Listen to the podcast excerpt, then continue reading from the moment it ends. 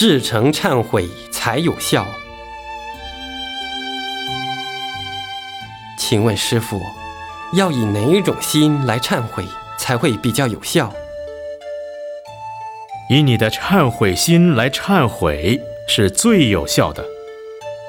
假使你以敷衍的心来忏悔，一点效果都没有。比如对人说对不起，对不起，你很诚意的跟人讲，他就听你的。如果你做了坏事，随便敷衍一声对不起就走了，别人不会听你的。所以要以哪一种心呢？至诚心，以真正忏悔的心来忏悔。对方一定接受你的。